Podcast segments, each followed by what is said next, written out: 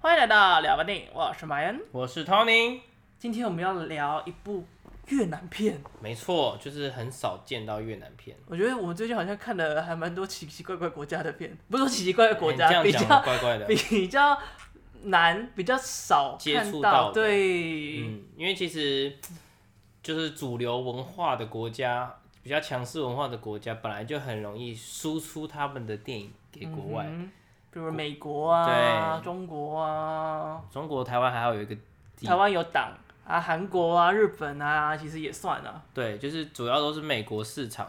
美国会把他们的文化强势压进各个国家嘛是，的所以有些片、有些国家的来源我们就比较少接触。像东南亚明明离我们很近，但我们好像很少看到东南亚的片，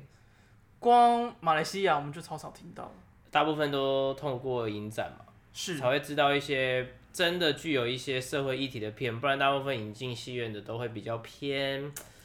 喜剧啊，或是泰国鬼片啊，就是会比较嗯泰商国业鬼片啊、泰国搞笑片啊，性质会比较明确一点。对，因嗯为毕竟不走这个方向，大家还是会怕没有人看嘛。对对对对对。那就是要讲的片是哪一部嘞？今天要讲的呢是越南的电影，然后这是这位导演的第一部长片，导演今年才三十岁，对，叫做《人性暴走客这位导演他叫做陈清辉，》，陈清，哦辉。他的越南念名叫其实我觉得你就陈念丹威。就念中文就好，为什么你一定要我一定要去希学？望就是还是大家听一下大概越南话，但是什么样的发音啊，如果你念的不正确，不是很尴尬？所以我有啊请 Google 小姐啊， Google 小姐就是最标准的不至少七八十趴接近。 OK，陈全清摊辉导微演。对，这部片它其实本来是一部短片，它本来先拍了一部短片，然后后来再把这个故事发展成长片。就跟孤味一样嘛。对，而且他们一样都是用了同一个主角。你说一个阿嬷是同一个主角，一个是小孩同一个主角，对，但是我记得他的小孩原本是要另外找别的演员，他的小孩就是跟现在现在的正式的长片的那个男主角是同一位。嗯我记得我那时候看新闻的时候，他说他原本有要敲另外一个演员，但那个演员突然时间不行，嗯，然后又碍于你知道 money money，、所嗯以唯一一个方法就是哎、诶他弟来，然后他他弟刚好也是学电影的啦，所以对这些东西也有点概念，虽然之前没演过戏，但是毕竟你知道兄弟嘛，也比较好瞧，所以他就免费出演，对对对。不过这部片就是我们在后半段会看到一些有点像回忆录的感觉，嗯、那个大部分都是从短片直接剪过来的。哦，真的假的？对啊，对啊，因为你怎么可能又找到一个跟他弟长得一模一样难的怪人？我想说这个字长超像那就的，是什么他怎么找的？那就是当时短片的一些片花把它剪进来，你知道我最好奇的就是这一段，我想说， 看他也太像了是短片，因吧为我有大概扫过短片，就是很快速的看过一遍。你从网络上找短片的哦、对啊，是是有公是算半公开的，我觉得算是公开的。完整的。对对，是完整的。哦嗯，所以先讲一下这部片在讲什么吧。哎，在讲之前，先感谢一下光年映画，嗯，这次提供了我们特映，让我们提早能够看到这部片，所以才有办法在上映的当天就跟大家介绍一下这部电影啦。那我们预先预告一下光年映画最近有一些热门的片，大家蛮值得期待一下的。你说重映吗？对啊，重映接下来是那个什么时候代理人？完了，我忘记两个字，妄想啊。妄想代理人，对，对，然后他们最近想要关注的，那就是引人那个引人的焦点，焦点引人是那个《情书》的导演，哇，我连名字都不 知道，叫做《情书》的导演叫什么啊？突我然也忘我也不了记得名字。好，他们现在是应该是有想要慢慢去，就是叫什么重映他的作品。他感觉是每次都是影展示，影展示就是专挑一个影人来这样子嗯缅怀对他，，因为上次是干嘛用缅怀人家那个导演又没有过金 世，敏过世了我说现在这个导演没有过世， 他叫岩井俊二。啊，对，对然后他前阵还有一部新片吧，就是那个啊，中国片嘛，好像哦是对对对，就是那个周迅演，算是前一两年了。有这么久哦、有，因为那时候大陆还可以参赛金马奖嘛，真的吗？ 那应该是二零二因零为一周八迅年那时候有入围影后那啊，哦就是二零一八年，有这么久了吗？有那时候周迅有入，好像有入围吧，对对对。所以他们最近想要就是重新上映他的作品，然后还有另外一个，他们想要在圣诞夜的时候上映那个、啊、金敏的那个《东京教父》啊，《东京教父》终于要重映了。对，那时候没有重映吗？我记得那时候有吧，那时候跟哎前对面对的好那好些像有有一有起有有对有他们只是想要在圣诞夜这个很应景的时间再上映一次。那个时候是不是少一部没有重映到、呃，那部片现在被别的别的出版买走了？对上映，嗯已玩一经玩有有在他们的计划中。好，那时候有人留言那一部，然后他们说这部片会由别的发行 商被发老行。师被买走了。对 QQ，那另外一个大家最期待的，就是男儿王对，然后忘记在这样明年的农 考历我，春节上映，有果然啊变贺岁片了。同样也是由光年映画发行的，我希望他会来，希望国皇哥哥再来一次，国皇叔叔哥哥哥哥啦，这么见外啊呀、应该要叫叔叔叫吧？哥哥，所以再次谢谢光年樱花，然后大家记得可以去追踪他。如果你对我们刚刚讲这些片有兴趣的话，记得去追踪他们，然后可以得到最新的第一手 消息。我跟你讲一件有点好笑的事情，你说，就是因为今天有一个朋友在我家，然后这边打这些的时候，嗯，就是我要打光年硬化，但是我打错字没有发现到，嗯我打成钢年硬化，然后硬化你知道它会跑错字，就变成是肝硬化我知道那个对硬化，然后我朋友就走走走过来看我后面写说感谢肛门硬化。想说这是什么疾 病？然后啊什么东西？然后发现哦，我第一个光年的光打成肛门的肛，然后年是正确的，然后硬化是该硬化的硬化， 这样讲，这个公司听了会开心吗？我觉得还蛮好这个小笑的、插啊曲。。肛门硬化。 OK，那我们先来讲讲《人性暴走课》这个故事在讲什么？因为今天是我先提问的，所以慢慢讲。啊，不是都是惯例，你要讲吗？反正呢，《人性暴走课》，我觉得这个片名其实哎 你取妥协的。的很快其实取的蛮巧妙的，你不觉得吗？因为人性这东西一出来就会吸引一票观众注因为意一一下。集嘛，大家对想说哦，可以稍微知道一下越南到底发生什么而。且前阵子 Netflix 不是上映一个影集吗？还是电影，也是用“人性”这两个字包，然后就让人也蛮有兴趣的。什么东西啊？ Netflix 那时候上一个韩国的，我忘记是连续剧还是电影了，也是用用也片名也是有“人性”这两个字。那“人性暴走课”呢？简单来说，你觉得片名取得好吗？台湾片名。沉默是今晚。我觉得可以不用。克，就人性暴走，嗯，因为多了一个课，感觉有点会跟会以为跟教育啊或什么之类有相关，对但是他其实没有，但他的确很有人性，他也人性很暴走，走嗯蛮好的。对不对？少一个字好像。我觉得最简单的评价，我相信他们的官官方的那个宣传文都有这一句话，我觉得应该是最好的缩减这部片，就是有点跑酷版的平民百万富翁，其实我没有看过《平民百万富翁》哎、大家可以来谴责。啊总是会有漏对啦片对的啦时候、啊。，平民百万富翁。那先讲一下人性暴走课，就是他们这一群年轻人的任务呢，就是负责要帮这些住在贫民窟的人跑那个彩券，签地下彩券，然后他们就是负责跑腿。然后他们还有另外一个蛮重要的功能，就是他们会负责报名牌。嗯哼，这个我觉得蛮酷的。跑腿就算了，还要负责报名牌，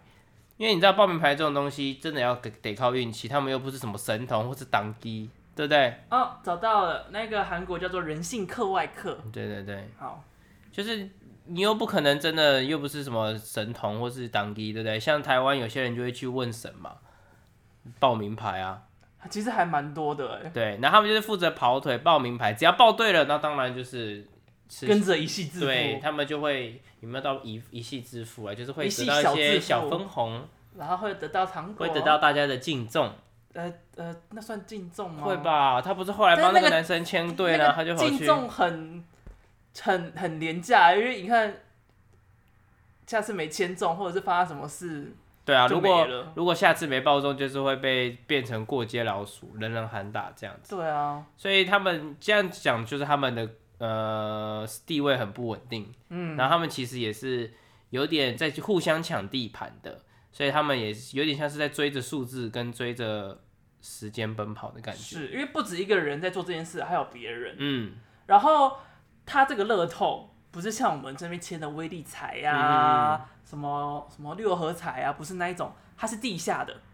所以它是由一个呃算是地呃地下组织、黑道组织在那边操控的，所以它是违法的。因为它是地下彩券吧？对，地反下正就乐是透非法的那一种，对对对对对，所以它的签的方式跟他要他要跑的程序都比较复杂一嗯点。嗯嗯，跟我们一般认知的那个乐透不太一样，所以才会需要别人代跑，因为不是所有人都知道在哪里可以签。对，所以他们是会被抓的，是一个犯法的一个交易。是的，嗯，而且其实这个故事都是发生在胡志明市的贫民窟，就是首都，对，首都的贫民窟。嗯，他我不知道大家有没有去过胡志明市，我个人是没有去过了，但是有去过的朋友跟我说，他那边看起来很可怕，就是那边有很先进、很高的大楼，但是你可能左边的街区还是那些很先进的高级大楼，但是右边的街区就已经是那些破破烂烂的房子，然后都是里面都是垃圾啊，然后住呃看起来像荒废了，但是里面还是住人。所以那个反差感是很大的。就是明明左边已经是超现代化，但是右边却是像废墟一样的地方。电影其实也有稍微刻意呈现这种贫富差距的对比性。嗯，对，那就是他们偶尔会看到他在大城市，然后就是那叫什么光泥光闪烁，嗯，然后就是很多人的地方，然后你就发现他就是在看着这样的景象，可是他居住的环境又是这么破烂，然后跟有点违建，非常危险的地方，然后又看他们在奔波的那些巷弄里面，你就会觉得真的城乡算城乡吗？也不算吧，就是真的是我觉得一是个贫富，就是一因个为它同一根个本不地是城乡。方，就同一个地方，可是一个转角过去就差非常多。其实我就特别查了一下，就是越南的状况，因为我觉得里面有些东西我还蛮疑惑的。嗯，就是在越南，其实会有很多很多的建筑，包含那些平民住的地方，全部都是违建。嗯，所以当政府他们需要都更啊，或者什么之类的，他们基本上没有权利保有那个地方，嗯哼，他们就会一定会被拆除掉。嗯，所以当那个时候拆除一下来，他们就是无家可归。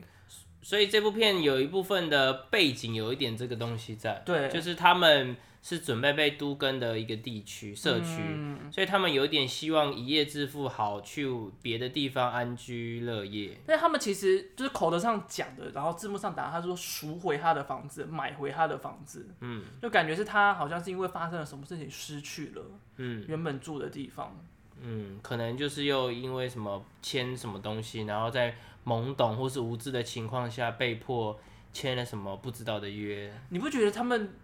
在那边都很夸张吗？哪一种夸张？就是他们会用各式各样的方式去找到他们生命中的号码、欸其实你要说夸张，有可能是戏剧张力，可是我觉得现实中有一些人也会这样子觉得吧。好比说同学麦纳斯的那位发票先生，但是那是发票他，就会说，对，是是是嘛，对，我查几号丢几百万哦呢、还是几万？是是是，那个人是中电视，那对个是真实的所以客人，他就会觉得他就是默默的把这个当他的幸运物嘛。对， 对啊，那夸张吗？就是有些人遇到某些事情，他就会特别执着于这个点。但是他在电影里面是真的很夸张啊，我觉得每个人好像遇到某些事情都会，他那个很中邪、欸我觉得不难想象，感觉会有这样子的人存在。你有遇过这样子的人吗？我身边是没有特别遇过这样子的人，我只有看过有人对喜欢的人这么疯狂，但是没有看过有人对彩券这么疯狂。应该是对钱想到风头吧，就是穷到一个很想要有钱这件事情。嗯，其实我也这也是我觉得他在里面很大一个原因，嗯，就是这些人已经就是努力到不知道在努力什么，挣扎到不知道在挣扎什么。那既然都没有什么机会，那不如就拼一拼，这种感觉就很像在玩大富翁，就是你已经输到被腾口的时候，你就只能赌赌看踩机会、踩命运会踩到什么。因为其实讲难听一点啊，如果今天按部就班的工作，确实是很难买什么房子啊，买什么车子啊。嗯所以真的得靠这种投不资叫理不财 理想，不是不叫不踏实，不叫不脚踏实地的方式致富吧。这是很可以理解的啊。你看现在台湾也都这样，就是一个 M 型社会越来越严重的状态啊，就是钱永远是往上流啊。是啊，就是资本主义啊，对啊，有钱人就是越有钱，而穷人就要翻身的机会很少啊。所以才要学理财啊，可是理财真的可以改变很多吗？会有差，真的有差，是会有差啦。对啊，才会有人说你不理财才不理你，嗯对不对？你要懂得理财，才有机会，就是翻那个钱呢、但我觉得无论如何，最重要的还是金钱的概念，因为像我们你刚说刚花钱的概念，或是对于钱这件事情的观念，就像我们刚刚在聊说会不会买彩券这件事情，嗯，你是会买彩券的人吗？乐透或是刮刮乐，我其实不会买欸、我也不太会买这种东西。但你为什么不会买？我觉得一部分是家里没有这个习惯，嗯就像打麻将赌钱这件事情。所以你打麻将不赌，其实我到蛮大才学会打麻将，然后接触麻将。我也是大学之后才会打麻将。那你说赌不赌？我觉得很多人会觉得不赌很无聊，那当然就可以小赌一下嘛，就是例如十块、三十、三十十这样子，就我其是实没什么概念。就是基本台就是三十，然后一台再加十块这样，那你赔最终赔到多少？就够一快一千块啊。可是那我们其那实天还打了好七八欸个小时哎、我操！而且是前阵子的事情而已，啊，昨天吗？没有没有那么之没有那么最 近，两三个月前，那也有一小段时间了啦。， 对，然后就是输了快一千块啊，还好吧。打八个1000块小时啊还好，一千块还好。而且我那时候超白痴，我那时候差点放枪大三元的，啊？怎样相公哦？对啊。浪费耶！当然后来对啊，所以后来就是不要不要那个放枪就好了， 我就把三元默默的都一个个打出去。好啦，也是保命。对啦，就是哎、一个、怎么会相公啊？就是一个你看想要靠这种东西赚钱，我就是没这个命，所以我自认自己是没有那个那叫什么钱财没有，命吗？就是那叫什么，啊反正就是财运的狗屎运。对，就是没没有公这司运的个人没有这个横横财运。但是你新年的时候也不会想说签一下，签个运气运气。我堂姐们会买刮刮乐，我觉得对啊我是后来刮刮长乐大还不被错啊堂姐影响了，就会可能会买刮刮乐。可是我是那种很容易，我自己绝对不会买。如果今天是我自己，我绝对不真会的买。假的？嗯、你是说一群人的话会买哦对，吗？如果是一群人说，哎、一个人出一百，然后一起去买，我那这种我就会，我就是一个容易跟大家团体合作的人。所以你也不蛮像会华人买的，刮刮乐吗？那个时候会买，但是就是就是买个好玩。那如果你自己，你会突然经过，然后就决定要买一下吗？不会，因为平常没有爱玩这个东西。对啊，但就是买的时候也不一定会玩很多，嗯，因为就是其实我不知道为什么新年的只要是新年的时候玩，就一定第一张都会赚，可能赚五百一千，然后就把那个钱就继续拿下去，投花资下去啊对，。然后就是有时候可能就剩个几百就好，就是停下来，有时候就是把它通通都花完，嗯，就是反正就是玩个开心的。但是也有朋友就是中了，我有一次有个朋友他中了五千，对，然后他就拼命玩，拼命玩，拼命玩，到最后亏两 千，超可怜的。他原本是就是赚最多的人，然后最后变成赔最多的人。反正我是觉得，就是如果你真的是玩的心态可以，但是不要想说以这个赚钱，对，不要想说靠着这个要得到多大的收入来源什么的。嗯我觉得心态上，如果你有改变，心态上不一样，那当然那个得失心就比较不会那么重。就像虽然说我那次打麻将输了快一千块，可是我那时候就很明确，就是我就是来玩的，来玩的开心就好，对，所来以哎钱就就给大家，对就还好这样，请客吃饭。嗯，那你什么时候请我吃 饭？没有。然后 呢，我们靠！回到这部电影，我其实还要补充一点好，你啊，先讲，就是我不太喜欢玩乐透，很大一个原因是，就是太多赢大乐透，然后赚了很多钱的人，嗯。他们最后都很惨哎、所以我们要把这个故事讲在这里嘛。我以为我觉得那个们也要，可以讲我以为我们要在后面讲，然后想要先把这部电影的内容讲完。哦。如果要吗光年映画今天来听我们这一集，发现我们前面讲一大堆跟电影没有关系的东西，这样刚后，好啦，那就先讲别的，先讲别 的。呃我讲说很顺啊。好了好了，就接着我们来。讲了来讲不。要不要，回一夜电致影。富不是一不要件好事。我们不要这里有几个故事不呢，要分享给大家听。不要先讲电影，我们要尊重一下，对不对？光年映画好，先先讲电影，先讲电影，要讲哪一点？快，就是这部电影蛮酷的地方，就是呃，我刚刚讲了，它会可以用一个最简简短的方式介绍这部片的话，就会是跑酷版的平民百万富翁。嗯哼，那大家有应该有玩过那种，你这大家应该会知道有一种运动叫那叫什么跑？他就叫跑酷啊，对啊，就是那种酷跑还跑酷啊，就是他会在一些城市的地方，然后就是会翻翻那个墙，嗯，或是跳屋顶，对不对？最常嗯人做的事 情嗯是蛮奇怪的，我最常看到的影片就是中山捷运站那一条红色外围，不是都会有一个有点像是它有点像小公园是的步道对，然后它嘛就是做的比较崎岖一点，让你可以在对上面跑啊、散步啊、走一些楼梯呀、或者是溜溜滑板啊、最常、最最常有人去录跑酷的地方，好像就是那里，我看过不少。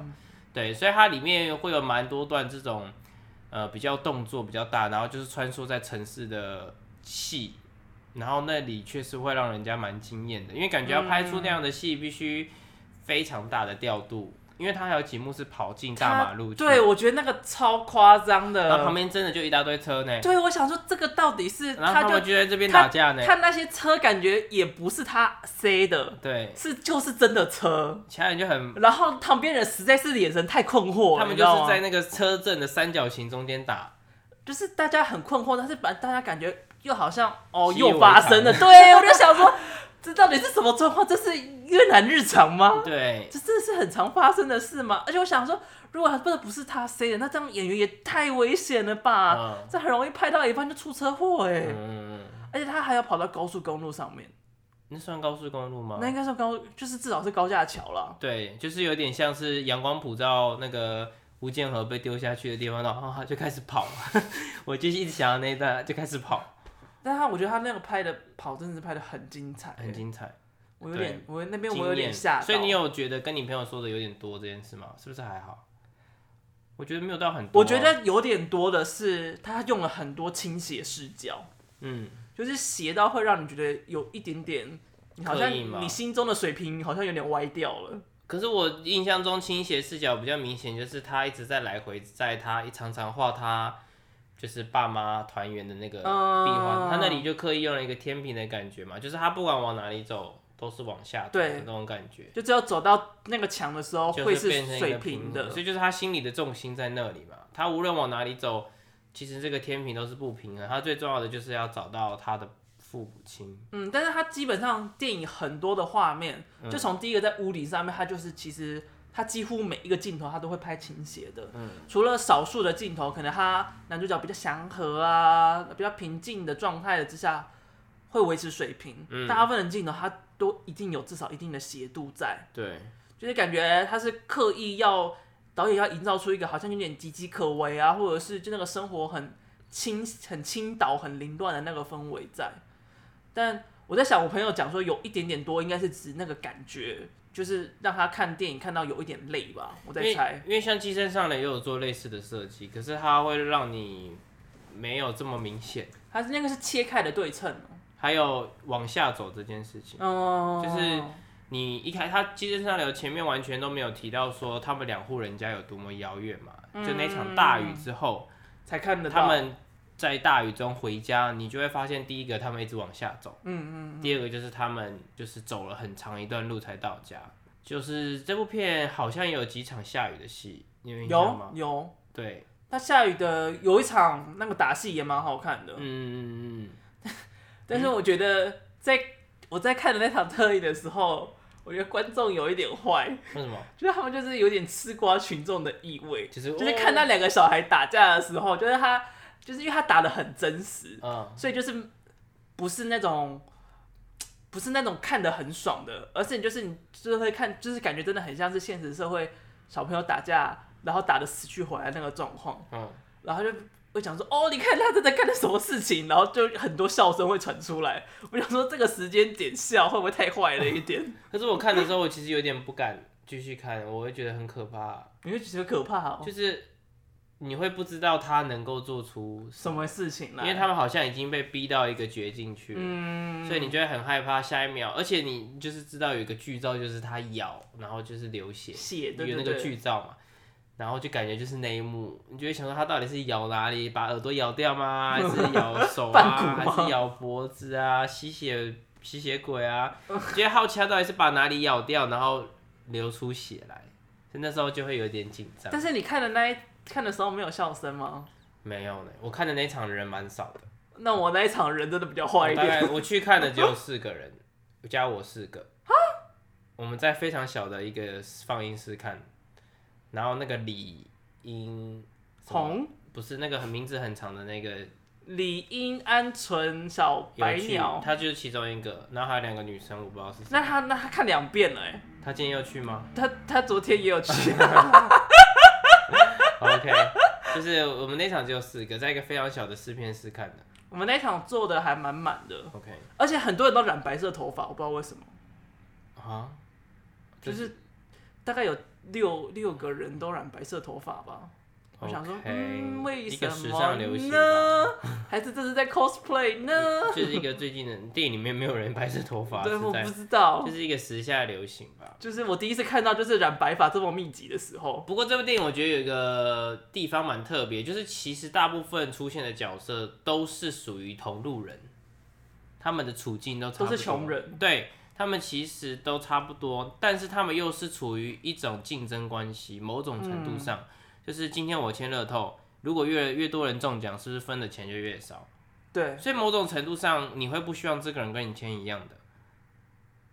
然后或者是他们也会去抢，抢就是这个听谁的对名牌。所以他们有一种很微妙的关系在，可是他们就算有一点竞争，但他们又不至于置人于死地的因感觉。为毕竟他们生活也还是在同一个空间，或者是会彼此帮助。从那两个男生的互动就可以就超感明受得显出的啊来，只有唯一就是那一场在那个有两场嘛，嘛，那个阿打姨的死去活来。打的最凶，还有最后面那一场嘛，最后面那一场啊，还有那个嘴巴有血的那对一场对，啊、就是那个在那个阿姨家那一场戏打的最凶，而且尤其那个阿姨，她也蛮微妙的，就是你看她虽然有点像是对儿子的空缺，你说哪一个阿姨？就是他们会划船去找那个阿姨啊，划船去找的那个阿姨跟请她吃面的阿姨是同一个阿姨吗？对啊，哦好，你不知道、我想说到底，我有点在想说到底是不是同一个同一个阿姨。啊？ 然后他就他不是一开有点把他投射成是他儿子的空缺，。对，然后但是后来到紧要关头的时候，他还是把钱偷走了，跑走了。就是，但是她感觉有点不忍心，但还是把她偷走了。对，但无论如何他就是逃走了。其实我在看这部电影的时候，一直让我想到手卷烟呢、嗯就在手卷烟里面不是有一个台词，就是你们都打自己人。嗯，但是它里面说的“你们都打自己”，它指的是香港人嗯都在跟香港人争，但是其实抢夺他们的资源的不是香港人，就是他，我觉得他有点在点这件事情，然后就就很像是这个里面呢、啊抢夺走他们资源的从来都不是他们身边的穷人，对啊而，是那些都市里面的人，或者是那些黑道们。嗯，但是他们永远争斗，他们永远打，他们永远记恨的都是他们自己人。就像那个啦，《末日列车》那样子嘛。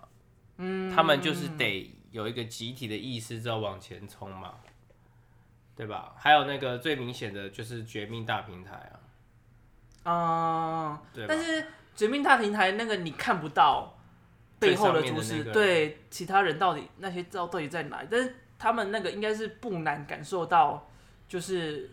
背地里的操作的人在哪里。就是对这种事情，就有点像这个社会呢，上面的人把资源用完，留下一个固定分量的资源留给下面的人，然后就变成下面的人在死去活来的抢夺这块饼。对啊，抢夺着别人吃下的厨真的，余，对啊，绝命大平台就是很明，就是很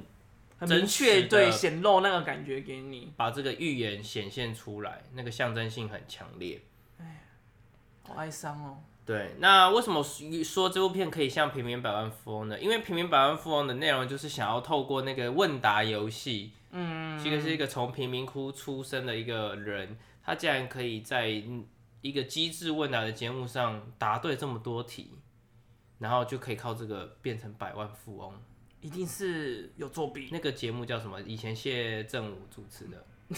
你怎么会拿了这么久的节目来问 我？但你有印象，小时候有看过吧？很久台视了、的，欸，对不对？而且从来没有，我从来没有就是完完全全看过，但是看就过是会有中间两个几人集。坐在两边，然后他就会问问题，嗯然后就答对，然后就一直问问问问。现在现在会看那个曾国成的那个了，全明星攻略》，对但那都是明星啊、艺人啊，就是公众人物。可是那个啊节就目没有是给会平找平民的啊素人去，那个节目是真的会找素人去我，觉得找素人还蛮有趣的，就像《平民百万富翁》的那个故事一样。而且我记得那个时候就会看到，就是不是可以 call out 求救吗？哦然后打对对电话对给他们家，就有时候会很好笑，说啊我对洗澡啦，然后什么什么之类，然后睡觉被 call 醒的也对有。对对，就很真 实。那我本来就是想在这里再讲我那个故事，好啊，讲 啊，因为我关于这种一夜致富的事情呢，我有一天半夜无聊在划手机的时候，就看到有一个人在分享一个发生在美国的故事。嗯哼，然后这个故事呢，就是一个叫 Michael 的人，我觉得大家应该可能有耳闻过。如果你有兴趣像，Michael 的人很多，你有兴趣的话，你可以因为那个讲这个故事的人蛮有名的，所以你可以去 YouTube 找美国游戏致富，就会出现这个影片了。哦，或是然后呢，这个人就是他上了一个节目叫做 Press Your Press Your Luck，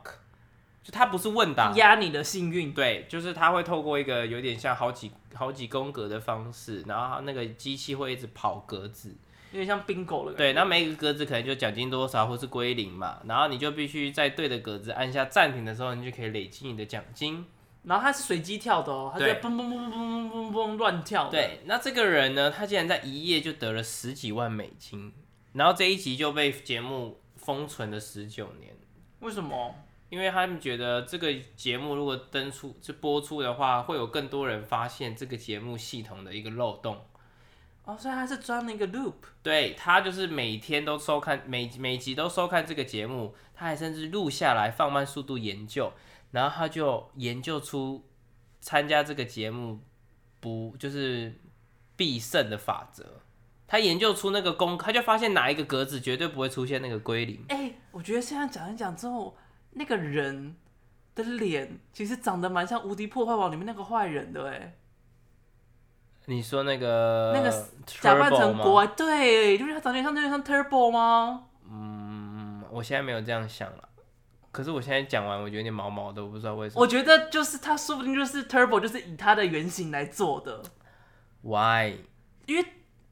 迪士尼都会这样子、啊。你说发现这个节目的 bug 是不是？对啊，然后那个角色也发现这个 bug，他可能就会以那个长相去去连接、然后入。侵去那个游戏里啊面。对啊，你不觉得就跟 Turbo 是一模一样的吗？ It's a creepy stuff. I don't want to talk about. 哦，我很容易心里毛毛的。他有什么好毛的？他就是一个坏人角色而已，这个人他又就不是一个 鬼，发现，他也不会在你背后出来，你背后可是是因为他已经里，奥纳多可。是因为他已经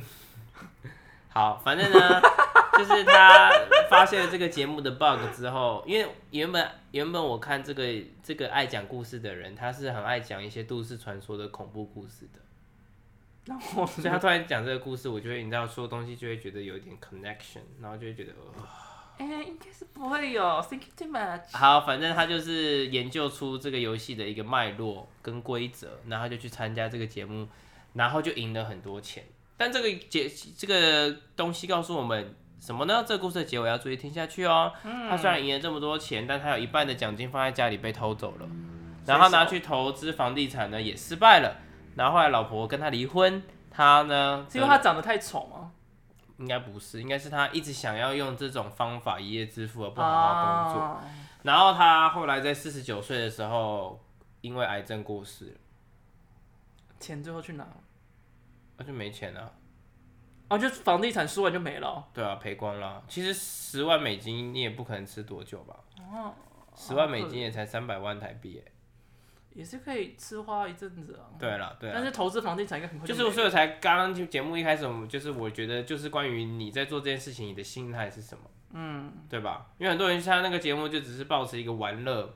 然后有就有，没有就没有的心态。可是他如就是果把它把当这个一个当成 bonus 对，把这个当成一个置业的话，你势必对不对？会有一些，因为那个投资理财有风险嘛。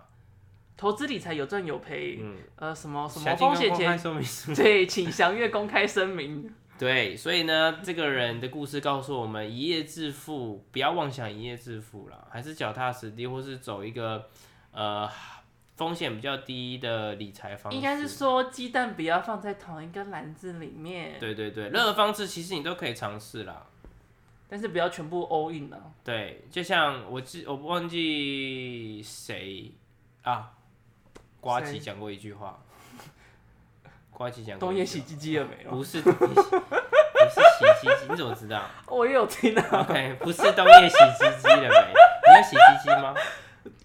不行，很臭哎、你会闻吗？你说脸那个凑过去闻吗？他会说，他就会拿起来闻啊，会会就是搓一下，就就是鸡看鸡有没有味跟道沐浴乳的味道交搅和在一起的味道，有一个鸡乳 味。 就他们一讲，我蛮懂的欸，就是一个那个很微味妙那的个味味，道不会完全被带走，对，鸡乳味，但我是简称但是叫它鸡乳。它会清香很多。不是，我不是在讲这 个。他们不是会说有很多人会出来赌注吗？就是会出来说赌啊，谁选中议员不哦？是，或者说他们很多人会出来夸下海口发毒誓嘛。啊，他的毒誓就说你没有什么，你就不应该发这个毒誓啊。就是像你去赌场赌博，你没有你一定是先有这个钱才能换筹码去赌场赌嘛。应该是说那些人要就是有几分钱，哎、对几分钱赌几分，哎、哎、要怎么讲啊？那个俚语，你有多少本钱，然后做无迄个卡称就卖起来迄个下游啦，什么东西啊没？ 有那个屁股就不要吃那个泻药。有那个俚语有吗？啊有，真的有。就你没有那个屁股，你就不要吃那种泻药。就你的屁股如果承受不住那个泻药，你就不应该吃这种泻药。这什么莫名其妙的俚语啊？我怎么会还得有这种卡东成西就卖啊？家下药。 真的假的啊真？的啦，我真的没有想要查的真意思，我只是觉得很荒谬。所以就是说，你没有这个本钱，你就不要去做这个毒誓，或是去做这个风险买卖，因为很多人都借高利贷嘛，超叫什么预支嘛，嗯，就不要做这种事情。这就是这个故事告诉我们的，也是这部电影告诉我们的。这样不要跟地下钱庄买彩券。现在变成电影教我的事我 吗？对，我们现在是一个传播一个正确的理财观念，你不觉得吗？嗯，你不觉得吗？是还是有很多 all in 然后有赚到钱的人啊？但你不要鼓励大家这样做啊！我们没作为一个半公众人物，我们要呼吁我听我众，啊没对有鼓励大家啊，不对？只是只是凡事都有可能，对，只是看你的命在哪而已。但是不要完全依靠这件事情去做。是啊，通常没有那个命啊，可是这部电你那个命影，通常不会在你身上。嗯，这部电影就是这个礼拜五上映，也就是上线，就是这个节目上线的这一天会上映。然后它的片长其实不长。七十八分钟，对，就是一个半小时以内。那现在的电影很少这种篇幅了，可是它也不会说让你觉得很短或是很长，就是它是一个，它是七十八分钟，你要怎么觉得它很长？因为有些短片你就会看了就会觉得，嗯，怎么拍成这样？就是它不是沉闷型的，，对，它会让我想到那个黄明志的《你是猪啊》，，就是你不觉得看完你不会觉得它就是只有一个小时吗？会觉得大概看了一个小时半这种感觉，对，你会觉得它的内容扎实完整，然后就是会让你目不转睛的想要去知道结果。结果看完你才发现，哎、其实才六十分钟过，六十多分钟过去，所以表示他其实已经很精简的说出他讲的故事了。我觉得这部电影有让我有这种感觉，而且它其实里面有蛮多就是小爆点在里面，嗯，所以你看的时候都会惊讶到。其实它那个剪接让我有点看的不是很习惯，太快吗？就是因为它有配很合多那个个动作，角，就是很多个人物的生活要同时讲他的故事的时候，嗯，就是他那个剪接的方式会让我觉得，哎、就是有点太突然的跳到别的故事，让我有一点会有一点跟我习惯的 tempo 不太一样啊。嗯，但是我还有一个很喜欢的剪接的点，就譬如说，可能某一个人物在跟主角或在跟谁。讲一段故事啊，讲一个话，然后他们就可能边走就边做某件事情。那可能原本上一个镜头还在走路，然后就讲讲先讲第一句话，但下一个镜头的时候他可能已经在煮面，然后讲了下一句台词，所以他就是把他讲故事的那个时时候，也就把那个主角跟这个角色的关系解，就是用画面解释的清清楚楚。就像《寄生上流》的那个蒙太奇手法嘛，对，但是我觉得他的蒙太奇手法用的不一样，因为他是边讲故事，然后又边用动作，边用他的切换的镜头，所以代表说他同一个时间讲了两个故事，嗯嗯所以那个那个镜头的换法，我就觉得非常的喜欢。嗯，那这部电影其实得了蛮多奖的，意外的奖。有一道有到意外吗？因为应该说越南电影很少有这样子的成绩，好像这是越南的电影首次在釜山影展拿到这个奖项对，。没错，这是第一部得到这个奖的越南片。然后另外一个就是那个加拿大的青化影展嘛，嗯，因为这个影展台湾有一部片也是今年有入选，然后也有得得奖，哪一部啊？怪胎啊，得观众票选奖。观众票选跟最佳首部哪一个比较？你观觉众得票《同学麦娜丝》的观众票选跟《消失的情人节》的最佳剧情长片哪一个比较大奖？都很大、欸，应该说不一好样，难因为、分哦因为你说那个多伦多的观众票选就很但是观众因为多伦多影展它没有其他的奖项，它就只有观众票选，嗯哦，所以它就只是唯一的一个。而且它观众水准很高，就是观众票选让他选到了什么，他就一定会得奥斯卡奖。我觉得嗯没有讲不论好坏啦，就是每个人的哦偏好不同就嘛应该说，应该说就是那个影展的人很会预测，对，所以我觉得你要说这个得最佳首部作品还是怪胎得观众票选，其实都都都算是很好的成嗯绩，因为毕竟都是在自己地域以外的国家受到注目嘛。就像今天的新闻，阳光普照啊，那个是美国吧？综艺报对，的综艺影是评人综艺是美国的吧？对吧？对列二十部它放在第一页，对，他的第一那一位影评人的第一部喜爱的电影就是今年喜爱的电影，他就列《阳光普照》。就先不论这个人的品味如何，也先不论这一个排行榜的公信力如何，你只要让一个在你地域之外的国家，然后是有一个一定公信力的，叫什么权威报杂志杂志媒体、公开的表扬，那就是一个很棒的里程碑跟评价了。不过我觉得那个有一个有趣的事情就是。基本上，它的选的里面好像有三部、四部都是 Netflix 上面找得到的，所以感觉它应该有拉档受到影响，都是从串流平台上面看到的电影。可是就算如此，我们拿到这么多，那我们也有 Netflix，、就是你要愿意点这部片也是一个，对不对？大挑战。对啊，但是因为没有院线，所以都只好在家里看啊。但你你看了这么多 Netflix，你也你也你很多 Netflix 片你也不会特别点进去看，啊，重点是因为没有时间啊。所以你是说这位影评人很有时间？ 对啊，我就说他拉档在家，他没有办法去电影院看电影，所以他的电影 chosen 通通都是在 Netflix 上面 对了， ，make sense 吧？但是还是不能否认《阳光普照》得到肯定这件事情。蛮惊喜的。对，不过这部片虽然在国际上就刚刚提了那两个大奖嘛，加拿大奇幻影展跟釜山影展的新浪潮，不过它嗯其实在自己国内遇到了一些小争议吗？呃，他被越南的政府嗯挡下来，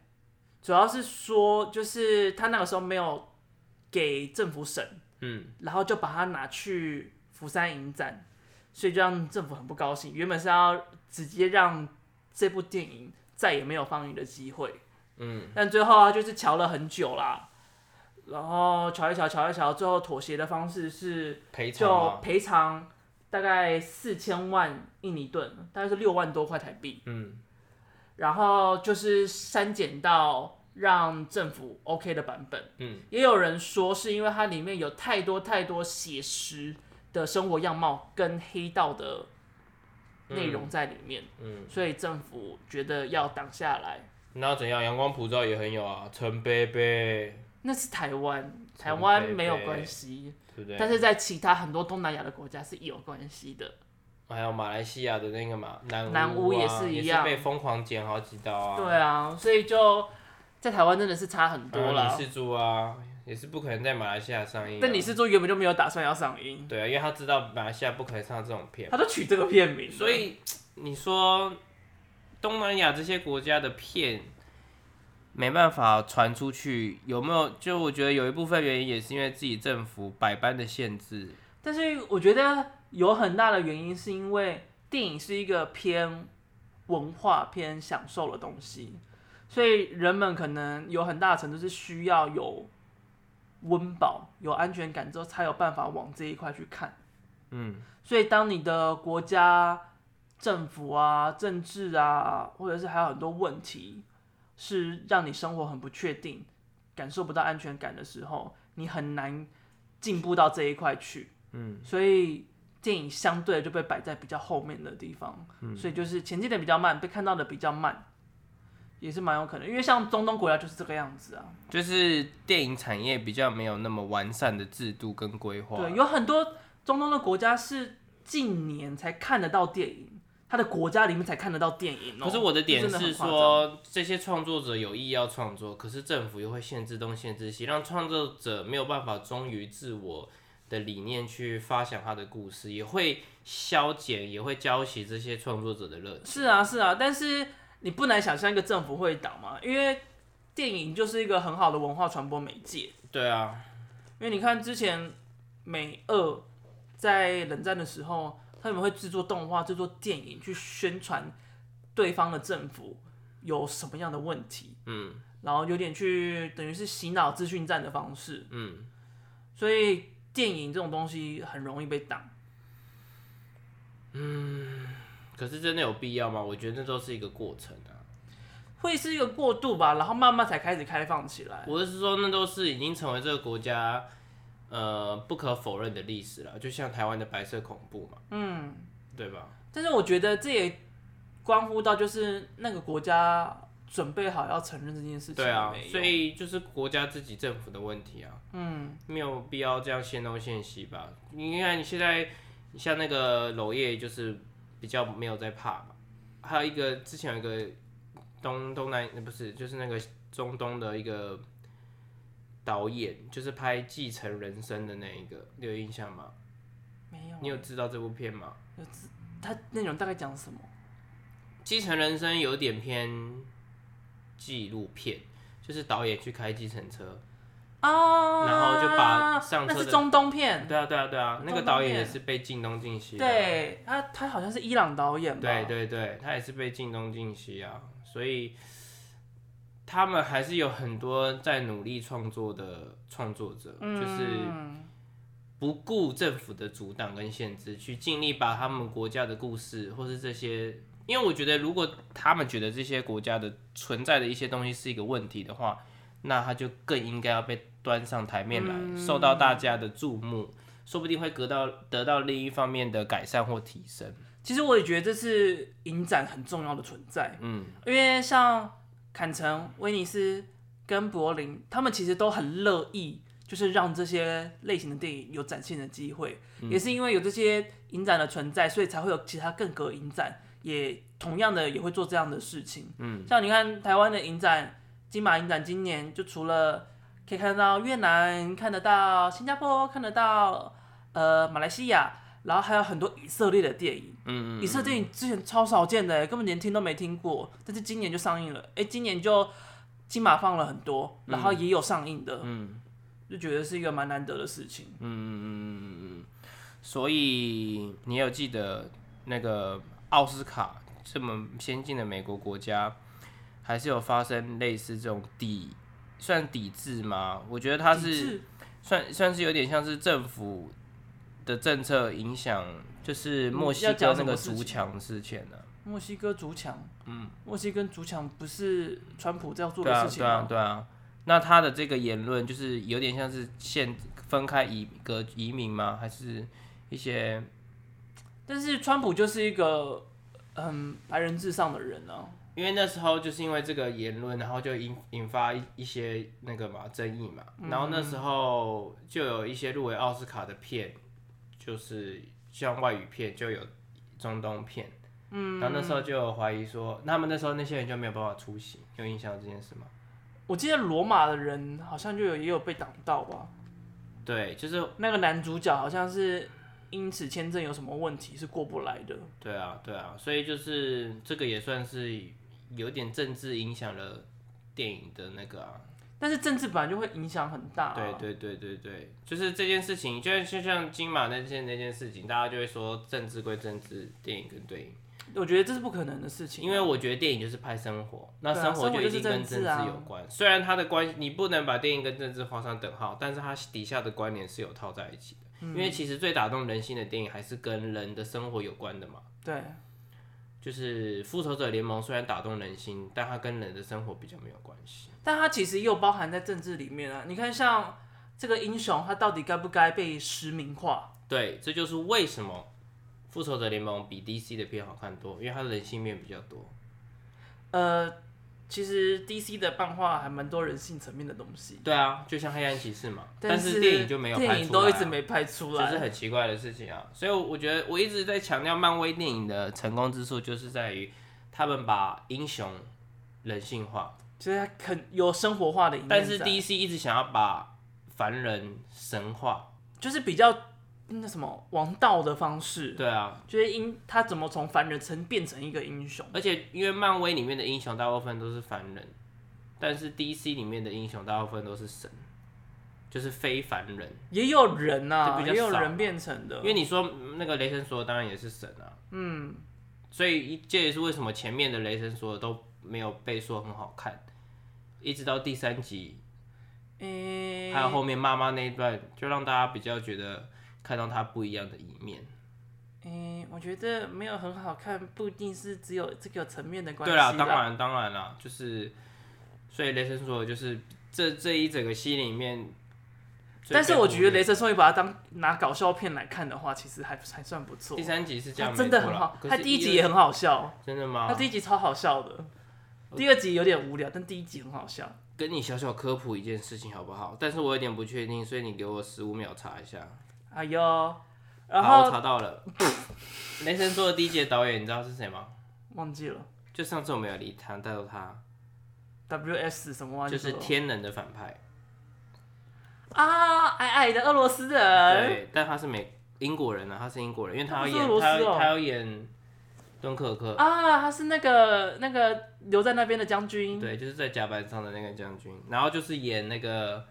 还记得吗？演那个你还东记得方列车吗？谋杀案那个系列的侦车探长，白秋妮哦，然后是车侦长探。就那个侦探，那个留着那个长长胡子，然后就就一直讲一些，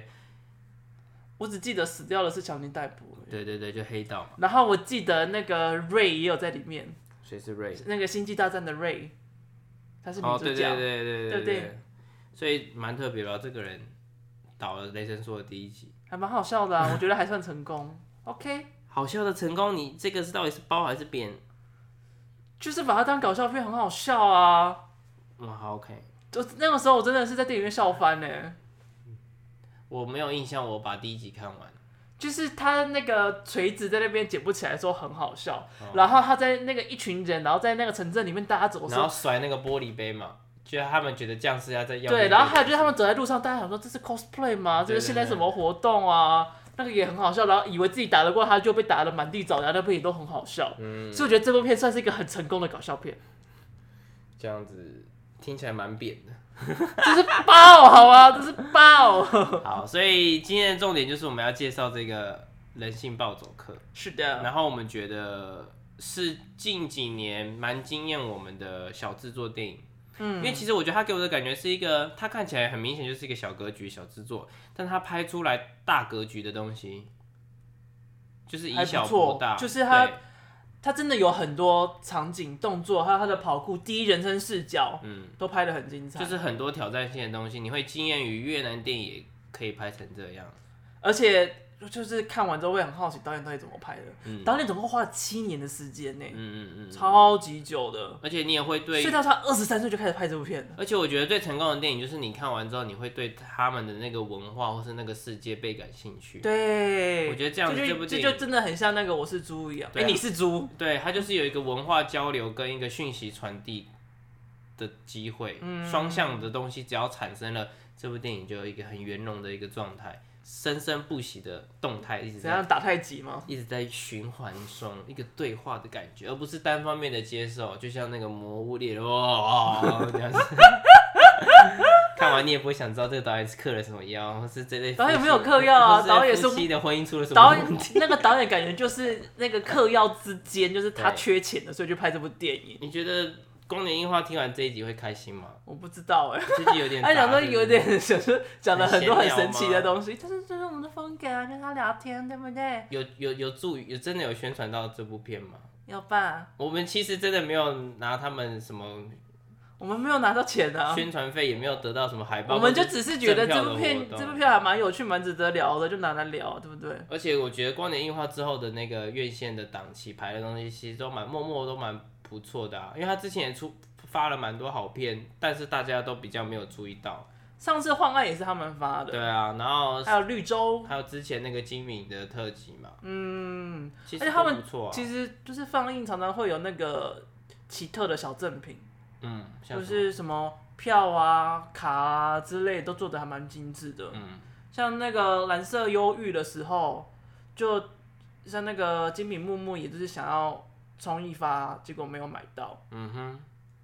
所以就是如果你有喜欢那种纸券啊、嗯票卡的那种收藏的话，其实可以蛮多看他们的东西的。所以就是一个很为影迷着想跟谋福利的一个发行公司。感觉他们自己也很爱收藏东西了，对，就是一个影迷懂影迷的感觉。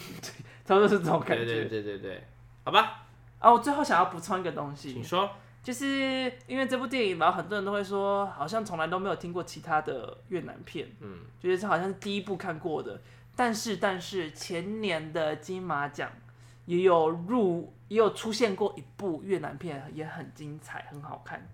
它的影展英啊，文影展啊，对，它的英文叫做 The Three The Three Wife，嗯所以我那时候一直会把它记成三夫，嗯，但三夫是陈果的片，对它的中文名字叫做落红，落红对，有兴趣的话可以查来 The 看看。 Third Wife，哪有人在用 The Three Wife 啊？我忘记是就是三个三个太太还是第三个如果太你用太， Three 前面就不会加了。他说不定想要强调你常常讲一些文法很奇怪的东西，你管 我就像上次那个 Black Lives， ，Black Lives Matter 就很明显不对啊，因为它那个是生病的复数，就要念 lives 啊。也可以用生活啊，可是你后面就不活啊会加 matter，啊、可以吧？为什么 lives matter？那你 matter 要怎么翻？就是就是 Matter 啊，就是就是有关啊 Black lives matter 就是黑人的性命也是重要的，也是需要注意的 matter。就这件事是 matter，就是有关系的，这是有关系，不是没关系。No matter，no matter 就是不管怎样。我跟你讲，在国外没有人 care 你的文 OK，法 the 是不是 third wife 就是第三个老婆的意思，对吧？嗯她是第三个，所以她其实有点像他是经销多妾，珍珠。他是妾，他不是经销多多，他是妾，因为越南那个年代确实是可以娶妾的， 对啊，对啊，所以他就是他其实他的故事很劲爆，嗯，但她拍的很很温柔，温柔优雅，对，很纯，就是基本上她娶了那个老公，那个一家之主娶了一个很小的妾，好像是十六岁而已吧，就反正年纪很小。嗯，然后14她岁，也她也就是不懂性，不懂爱，嗯，所以她就在里面的时候默默的探索，然后没想到发现啊，她跟好像大老婆还二老婆发现比较来电，嗯。所以就变成了是一个有点禁忌的故事。呃，而且他们其实就是会有一点最终的任务，就是为了要娶，那叫什么？娶那个老公欢心嘛，就是要博得他的最爱，然后好像也要生儿子吧，对，就是要得到生到儿子得到重赏。嗯，因为以前就会有那种，如果大老婆一直生不出儿子，就会就会娶一个二老婆。对，想办法让这个家族传宗传宗接代，就是一个我刚才不小心愤 怒你干嘛？你愤怒你啊？就是一个，嗯，这是一个很悲伤的故事吧。而且其实这个故事是导演他听他曾祖母的故事对他们家写以下来前，真的发生过，但是很久以前的事情了，对对对对对对对，现在应该不能娶妾了啦。好啦，反正就是对人性报道课有兴趣的，都可以上光龄画，或者是直接找你直接 Google 打就找得到了啦，对打片人名就性找暴得到走了，课。好，这部片我们是推的，很有趣，嗯很不错。嗯，会惊艳的。就这样，好，这集到这里。对如果你有什么